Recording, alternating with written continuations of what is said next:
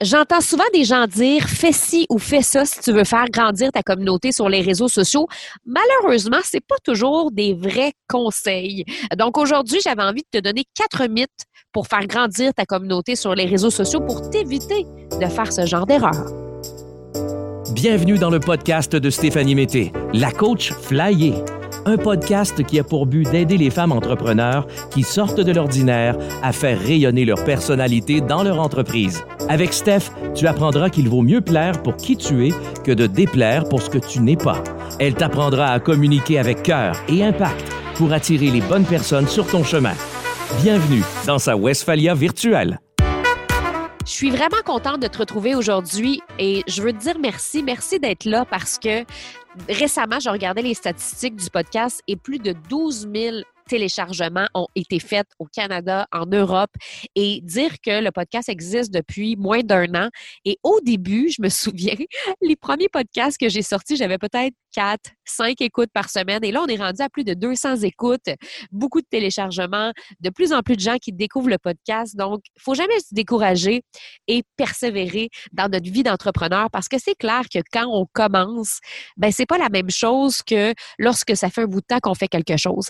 Euh, je dis souvent, et ça vient pas de moi, ça vient d'une coach américaine, Angélie, qui dit ne compare pas ton jour 100 à ton jour 1000, ton jour 0 à ton jour 100 c'est facile de dire oh, wow, cette personne-là réussit, oh, wow, ça a l'air de bien bien aller quand on commence quelque chose de nouveau.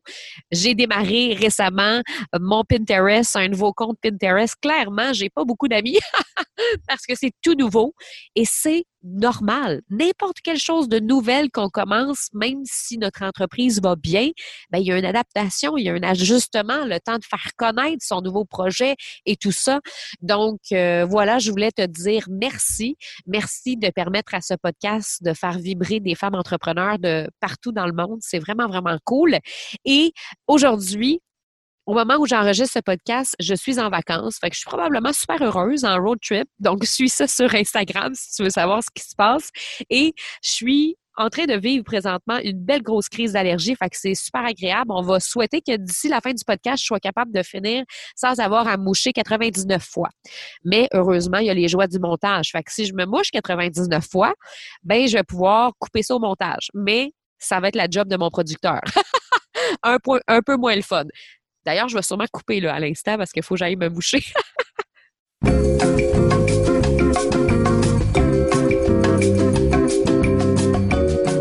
Cette interruption était bien involontaire de notre part. Merci à Kleenex pour la commandite. Donc, euh, ça commence bien, ça commence bien. Aujourd'hui, j'avais vraiment envie de te parler de certains mythes que j'entends, que j'entends de plusieurs personnes, de plusieurs entrepreneurs euh, qui disent Hey, tu devrais faire ça sur les réseaux sociaux si tu veux faire augmenter puis grandir ta communauté. Essaye ça, essaye ça. Mais c'est pas toujours des vrais conseils, c'est pas toujours des experts non plus qui les mentionnent. Des fois, c'est monsieur, madame, tout le monde qui dit tu devrais faire ça. Alors, j'avais vraiment envie qu'on regarde ensemble ces quatre mythes-là aujourd'hui que j'entends énormément souvent. Comme ça, ben, on va pouvoir mettre les points sur les i puis mettre les choses au clair. Quatre mythes que j'entends énormément souvent pour faire grandir ta communauté sur les réseaux sociaux, premièrement, c'est être partout. Je vais être sur Facebook, je vais être sur Instagram, je vais développer ma chaîne YouTube, je vais avoir un compte Pinterest comme Steph qui vient d'en ouvrir un. Plus je vais être partout, plus je vais me faire voir. Ça, c'est une croyance que j'entends souvent, mais c'est pas tout à fait vrai. On pense qu'en étant partout, ça va nous aider à nous faire voir, mais la réalité, c'est que si on est partout, mais qu'on n'est pas au bon endroit et qu'on n'a pas un bon message et que notre contenu n'est pas bon, ben, on a bien beau être partout, mais on n'aura aucun impact sur nos clients. Moi, la raison pourquoi je suis partout, oui, une partie d'augmenter ma visibilité, mais c'est que je suis une créatrice de contenu, puis je tripe, je tripe, je tripe, je tripe. J'adore créer du contenu. Je faisais ça dans mon ancienne vie, dans le sens que dans ma vie de radio, puis d'animatrice radio, ben je faisais ça créer des chroniques chaque jour, puis euh, faire des, des, sujets, etc., trouver des bons sujets. Donc, ça fait partie de ce que je suis vraiment profondément. Mais si toi, c'est pas ce que tu aimes le plus de ton entreprise, ben peut-être que ça vaut pas la peine d'aller développer sur 50 réseaux en même temps parce que tu vas mettre de l'énergie dans quelque chose que tu n'aimes pas, qui te fait pas vibrer et en plus peut-être que tu vas le faire d'une façon déconnectée.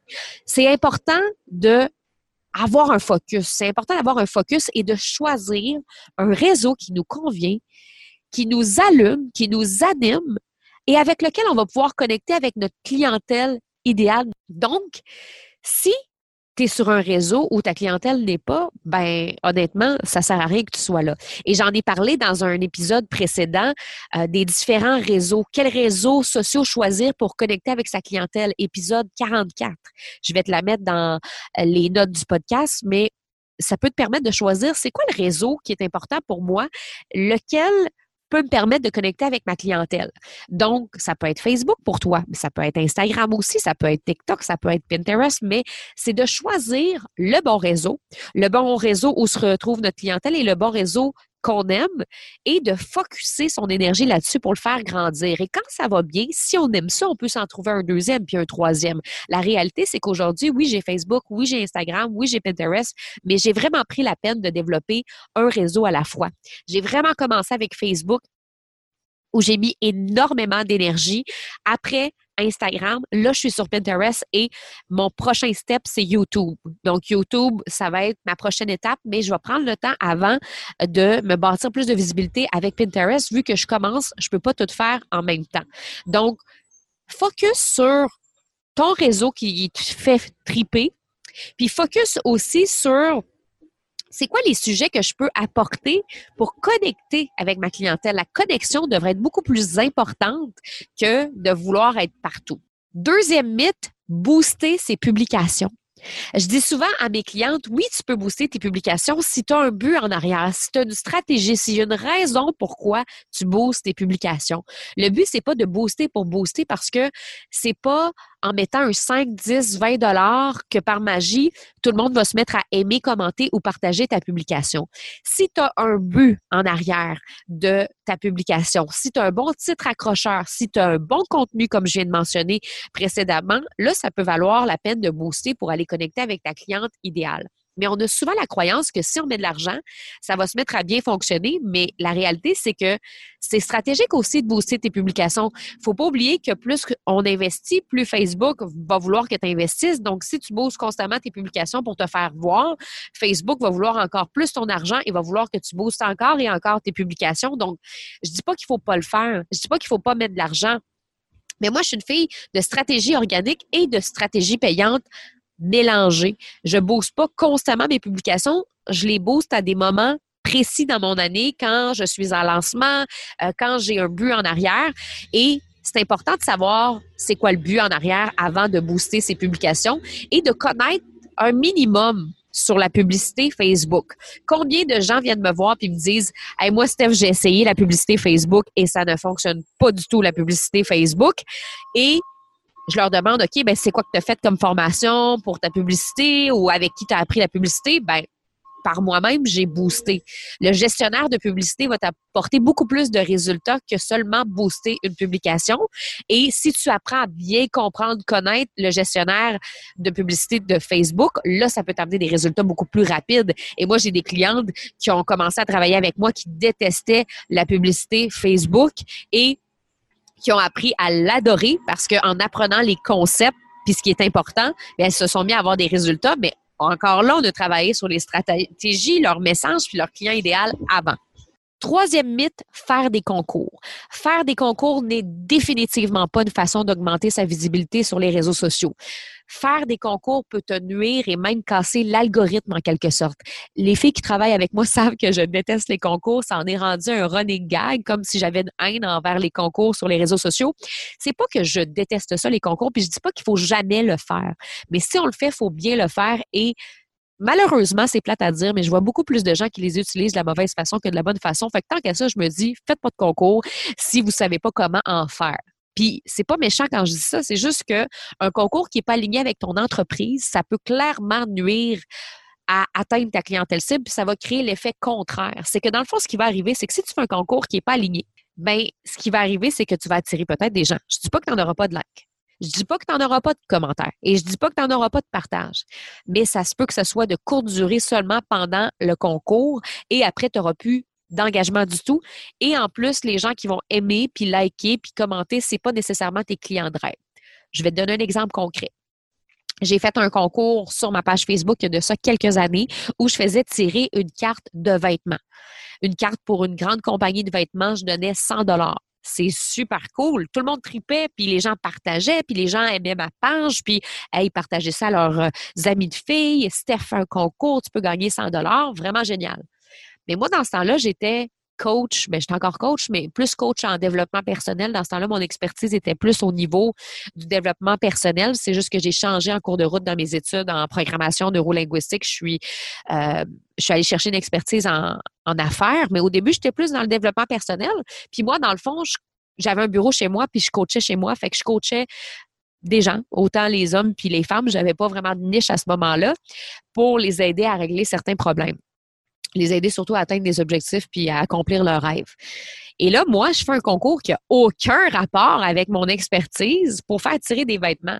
Donc, oui, j'ai attiré les gens, j'ai eu des likes, j'ai eu des commentaires puis des partages, mais c'était tellement pas aligné avec ma clientèle cible qu'après, qu'est-ce qui s'est passé quand je me suis mis à publier des citations sur le bonheur, puis parler de rêve, puis d'accomplissement, puis d'épanouissement, ben, j'avais pas d'engagement.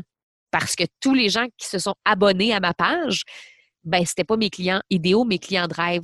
Et là, ça peut causer une problématique avec l'algorithme parce que une journée, tu as beaucoup d'engagement, le lendemain, tu n'en as plus tout et en plus, tu as plus d'abonnés. Donc, euh, ça ça fonctionne pas et c'est pas une bonne stratégie pour acquérir des nouvelles personnes sur ta page puis faire grandir ta communauté.